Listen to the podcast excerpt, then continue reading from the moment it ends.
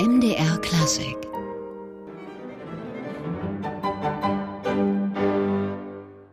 Das Trio Panassus spielte Johann Nepomuk Hummel und seit gestern läuft es das Hummelfest in Weimar anlässlich des 240. Geburtstages des einstigen Weimarer Hofkapellmeisters. Das war er auch.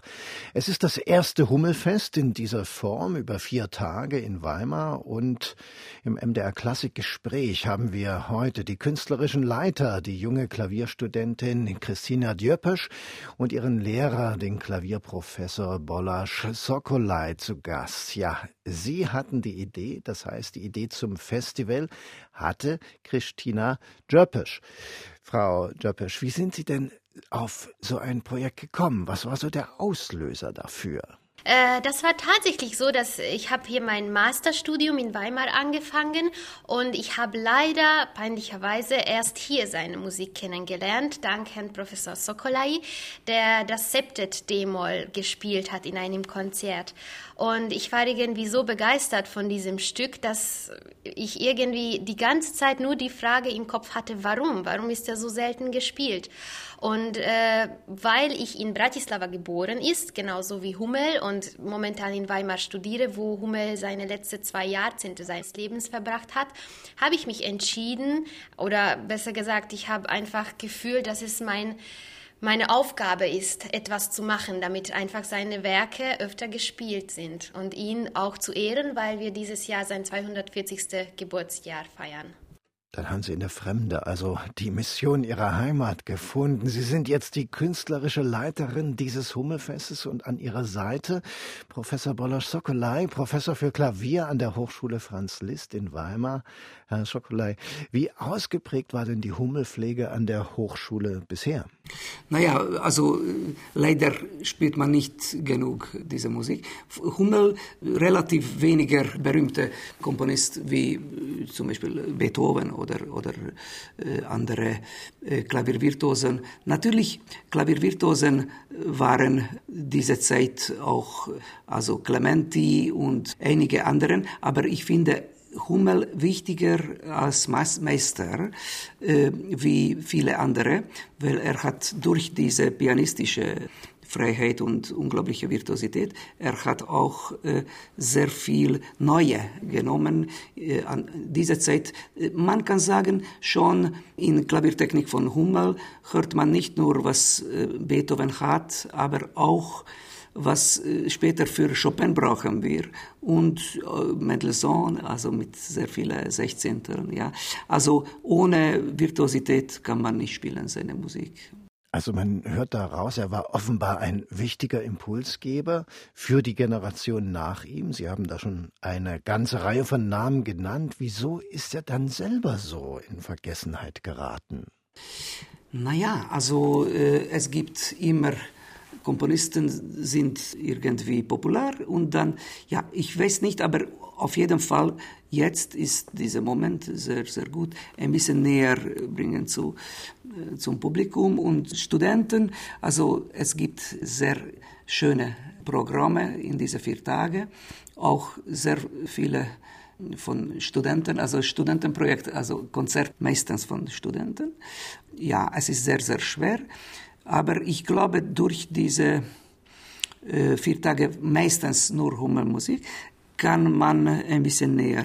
Äh, und dann äh, diese Frage, was äh, gerade habe ich gehört, ja, dann kann man von Professoren fragen, warum? Und dann wahrscheinlich später kann man viel mehr spielen, seine Musik. Das tun Sie ja jetzt. Und ist die Idee ist ja immer das eine, das Ganze auf die Beine zu stellen, so ein Festival, dann das andere. Vor allem braucht man ja auch Künstler für so ein Festival, die die Musik spielen. Aber Sie haben, glaube ich, ganz viele Studenten angesteckt mit Hummel und können da sozusagen auf teure Gastsolisten verzichten, weil die Studenten hier viel übernehmen. Genau, genau. Also ich habe die begeistern können oder besser gesagt, die Werke von Hummel haben die begeistern können. Und das beschränkt sich sogar nicht nur auf Weimar, sondern ist trotzdem ziemlich international, oder? Also am Anfang war es so, nämlich dieses Festival ist schon dieses Jahr in August angefangen. Also der Größteil dieses Festivals ist in Bratislava stattgefunden und es war auch ein Konzert in Wien.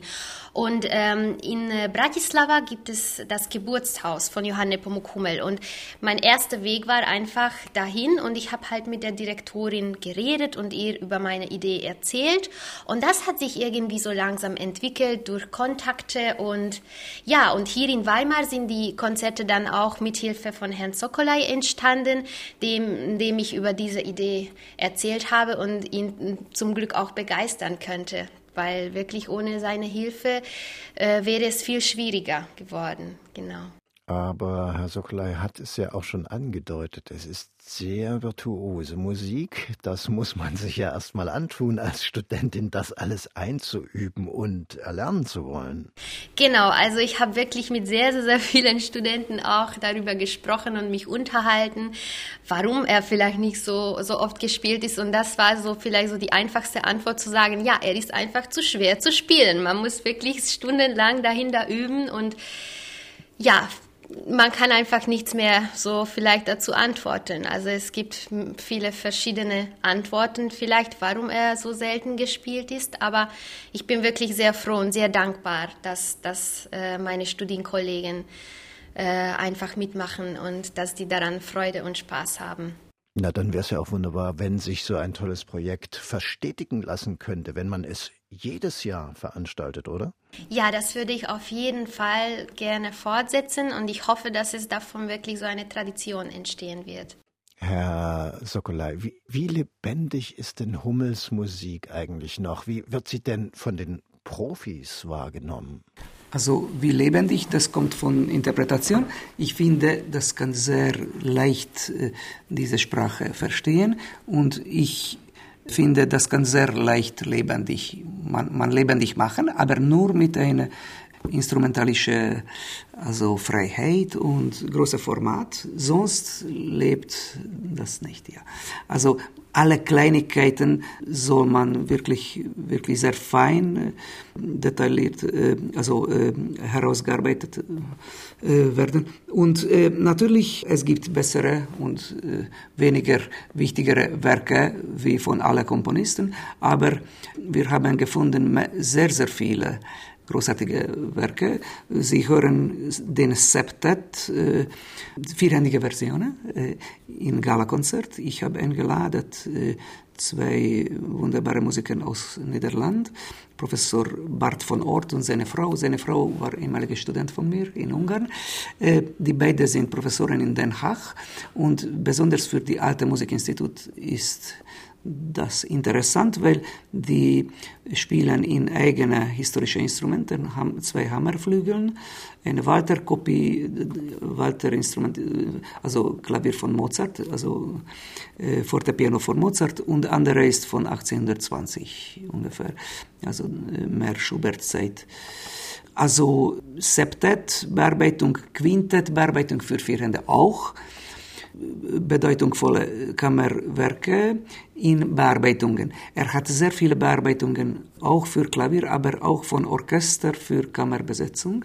Das ist auch interessant. Mozart, äh, äh, mehrere Symphonien finden wir in Hummel-Bearbeitungen.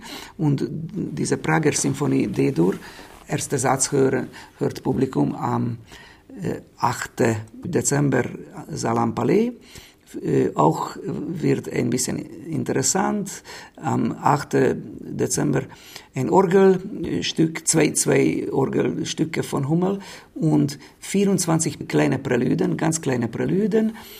Spielt mein Sohn, äh, elfjährige, also er ist als ganz jung, sieben Prälyden und die andere 17 Prälyden spielt eine wirklich die beste Studentin von meiner Klasse, äh, Ui Kyung Jang. Äh, sie ist schon also absolviert im Konzertexamen.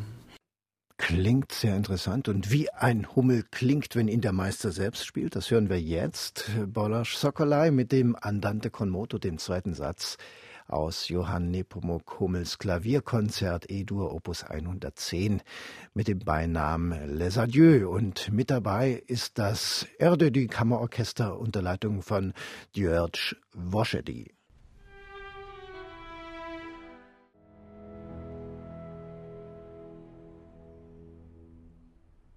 Wunderbar. Bolasch Sokolai und das RDD Kammerorchester spielten das Andante con Moto aus dem Johann Nepomuk Hummel Klavierkonzert E-Dur Opus 110. Und wir sind hier bei MDR Klassik im Gespräch mit der Klavierstudentin Christina Djöpesch und eben Bolasch Sokolai, dem eben gehörten, der an der Musikhochschule in Weimar das Fach Klavier lehrt. Beide sind künstlerische Leiter des seit gestern erstmals ausgerichteten Hummelfestes Festes in Weimar. Ja, und Frau Dürpesch, die Impulse fürs Festival, die kamen von Ihnen und Herrn Sokolai. Braucht es diese Impulse aus dem praktischen Studium, weil sich sonst vielleicht nichts bewegt hätte in Sachen Hummel in Weimar? Ich denke, das war nicht so schwierig, äh, weil, wie gesagt, also am Anfang natürlich, als wir so darüber gesprochen haben, Hummel, und man hat überlegt, welche Werke man einstudieren könnte, natürlich es war nicht so bekannt für die Studierenden. Also man musste wirklich äh, die erstmal so, das war so eine Herausforderung erstmal, damit die die Stücke äh, sich anhören und einstudieren und sich Überlegungen machen, welche die vielleicht so spielen könnten. Also es sind natürlich im Festival sind sehr viele slowakische und ungarische Künstler, aber es sind auch ähm, auch Künstler aus anderen Ländern, wie schon Herr Sokolai auch er, erwähnt hat, auch aus Holland oder wir haben auch, ähm, also noch in den Konzerten, auch in Bratislava, äh, habe ich auch einen fantastischen äh, koreanischen Pianisten Jongdo ein, ein, eingeladen. Und ja, also es ist wirklich sehr international. Und es wird ja auch nicht nur Konzerte geben, sondern auch Kolloquien bzw. Vorträge. Und da wird es dann unter anderem um den Vergleich von Hummel und Beethoven gehen. Bin ich da richtig unterrichtet, Herr Sokolai? Ja, ja, also besonders wird das interessant am Nachmittag. Zwei Vorträge hört man von Professor Ort und seiner Frau. Äh, und einer von diesen zwei Vorträgen wird Beethoven-Vergleich mit Hummel. Also die waren große Konkurrenz auch, aber sehr interessant, diese musikalische Vergleichung. Und äh, auch ein anderer Vortrag, was empfehle ich für die alte Musikspezialisten. Und Meisterkurs kommt am äh, 8. in diese alten Instrumente. Mal sehen, wie viel von unseren Studenten mutig genug mutig ist, sind für äh, solche also Abenteuer in alte Instrumente zu spielen, weil das ist natürlich sehr schwer für normale Pianisten äh, ohne diese Erfahrung. Mut ist also gefragt auch beim Musizieren, Frau Djöpisch. Sie spielen ja auch selbst Hummel. Wie erleben Sie denn seine Werke als Pianistin? Wie schwer ist es, ihn zu spielen? Also ich muss schon sagen, dass äh, Hummel war vielleicht so der erste oder eine der ersten wirklich großen Klaviervirtuosen, der wirklich damit erstmal auch sein Geld verdient hat. Also er hat wirklich große Tournees äh, veranstaltet, weil erst später dann in dem 19. Jahrhundert ist man, es ist auch bekannt, dass das äh, 19. Jahrhundert ist das Jahrhundert des, der Pianisten. Also da waren dann die Großen wie Chopin, Liszt und so weiter. Und er hat es wirklich so, mit ihm ist es irgendwie sogar das Ganze so angefangen. Er hat auch selbst sehr, sehr, sehr viel in den späteren Jahren auch unterrichtet und er hat auch eine methodische, so eine Klavierschule geschrieben, mit denen wirklich äh, sehr wertvolle Grundlagen für uns Pianisten dargestellt hat. Und ähm, als Interpreten kann ich sagen, dass das schon tatsächlich seine Werke ziemlich schwierig sind zu spielen. Also man muss, das ist schon wirklich eine große Herausforderung, seine Werke wirklich sehr gut zu spielen und meistern können. Tja, apropos Meistern. Er war ja auch bei Meister Mozart eine Zeit lang als Schüler, ist von ihm unterrichtet und sicher auch geprägt worden. Merkt man dem Hummel denn den Lehrer Mozart an? Ja, auf jeden Fall. Also als der kleine Hummel wahrscheinlich so sechs oder sieben Jahre alt war, hat er Mozart kennengelernt und er war einfach so begeistert von ihm, dass er ihn kostenlos unterrichtet hat und sogar ihn zu ihm nach Hause aufgenommen hat. Also er durfte wirklich das ganze Leben, den ganzen Alltag von Mozart miterleben und das ist wirklich äh, ein, etwas Großartiges. Und ähm, man kann das wirklich vor allem in den früheren Werken von Hummel hören, zum Beispiel auch ähm, ein Stück, das Doppelkonzert für Klavier und Geige. Da hört man wirklich sehr die Einflüsse von Mozart noch. Tja, kommen wir mal aus dieser alten Welt der Einflüsse aus dem Salzburger und Wiener Kreis. Äh, zurück nach Weimar. Nach welchen Kriterien haben Sie das Festival denn insgesamt gestaltet? Mit welcher Dramaturgie? Also für mich war das wirklich äh, wichtig, das Ganze sehr bunt zu gestalten. Also Hummel hat äh, meistens, kann man sagen, Klavierwerke geschrieben, aber auch sehr viele Kammermusikstücke. Und wir haben dann bei der Auswahl einfach versucht, nicht nur die meistgespielte Werke ins Programm zu bringen, sondern wirklich auch Stücke, die vielleicht das Publikum gar nicht so kennt der Überraschungsfaktor. Ja, und wir lassen uns jetzt auch überraschen von einem Ausschnitt aus einem Stück, das heute Abend bei Ihnen im Festival auf dem Programm steht. Das Potpourri für Viola und Klavier beziehungsweise für Orchester mit der Variationenfolge über die Cavatine des Figaro aus Figaros Hochzeit von Weder Mozart.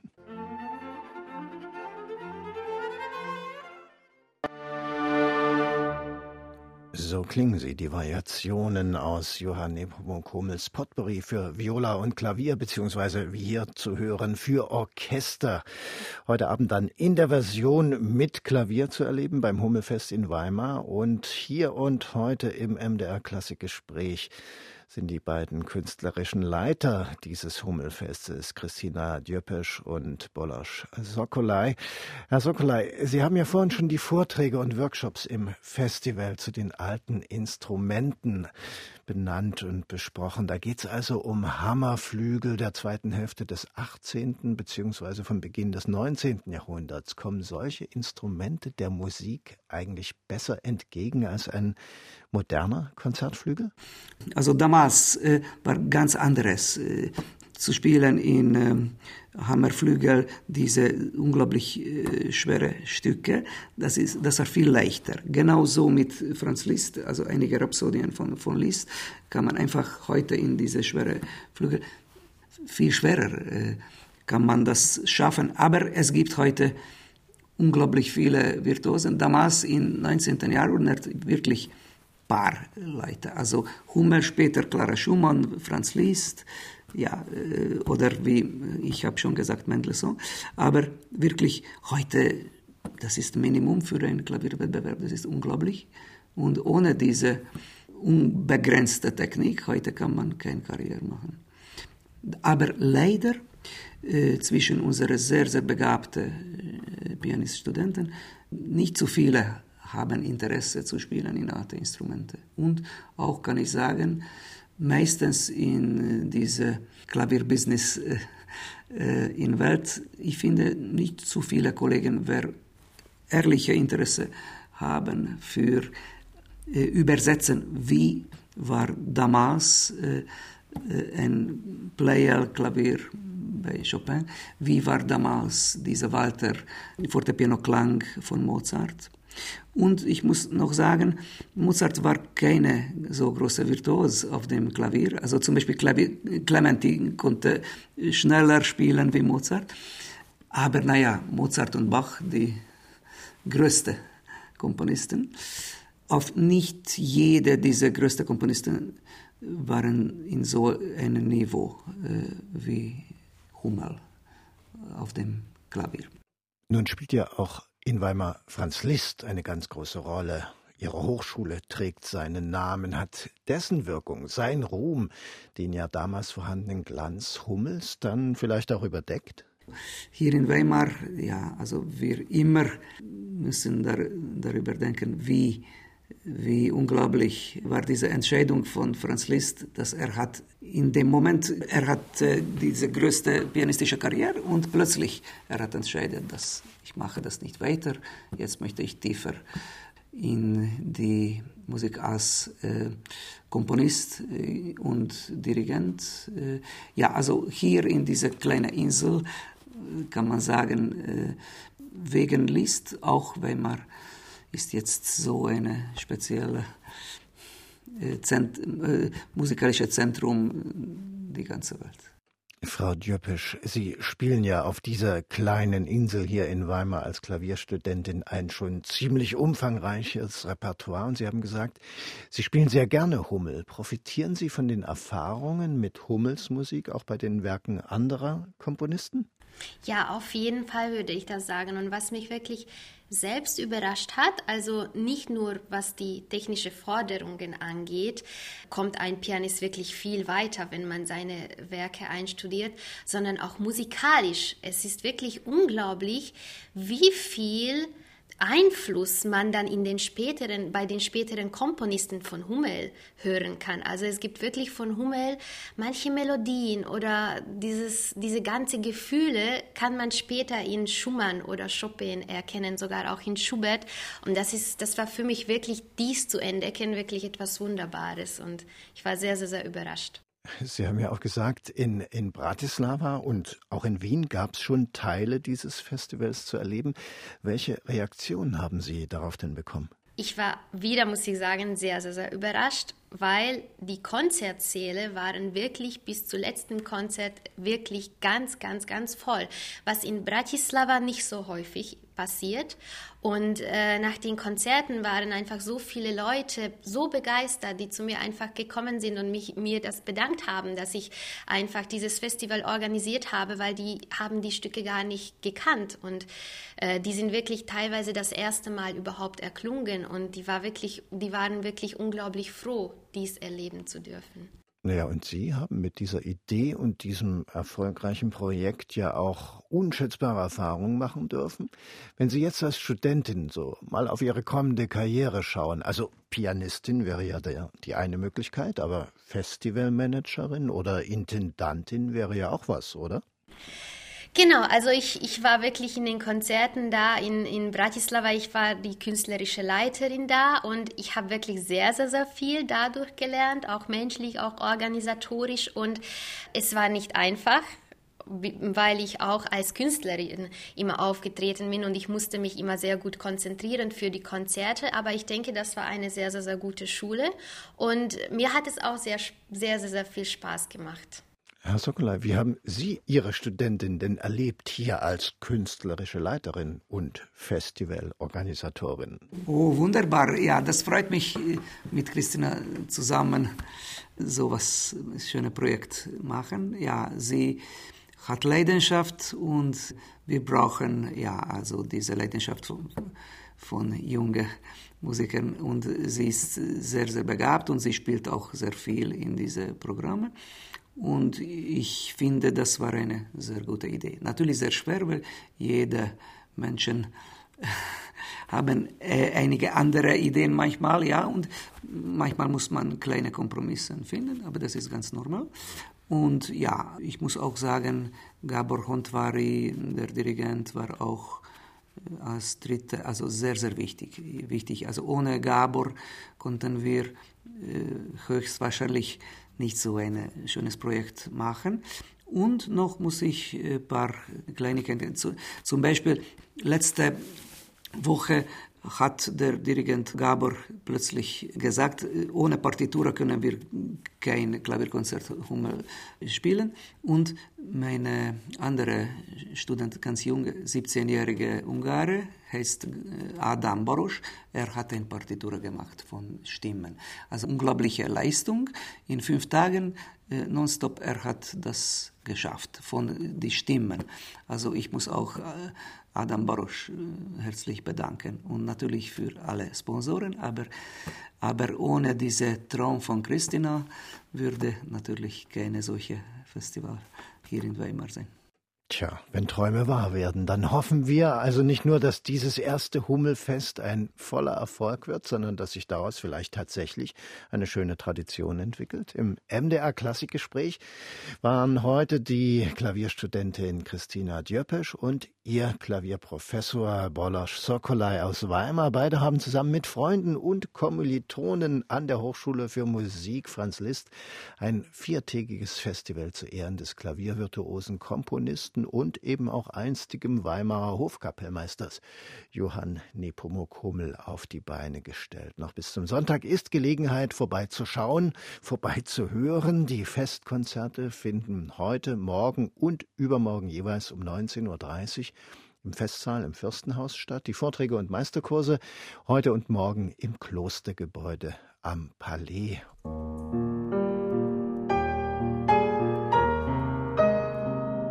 MDR Klassik